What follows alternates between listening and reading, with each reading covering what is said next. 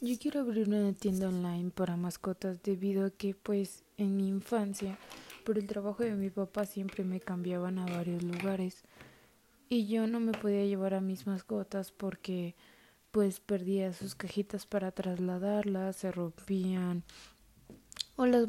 o mi mascota crecía y pues ya no cabía.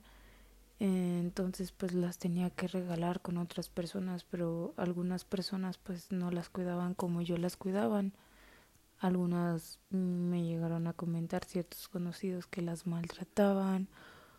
o que las descuidaban muy feo.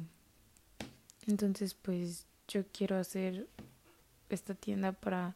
mejorar la calidad de vida de las mascotas y también crear un cambio en las personas, explicarles su comportamiento y el valor que tiene una mascota en la vida de nosotros porque son unos grandes amigos, porque siempre están ahí para nosotros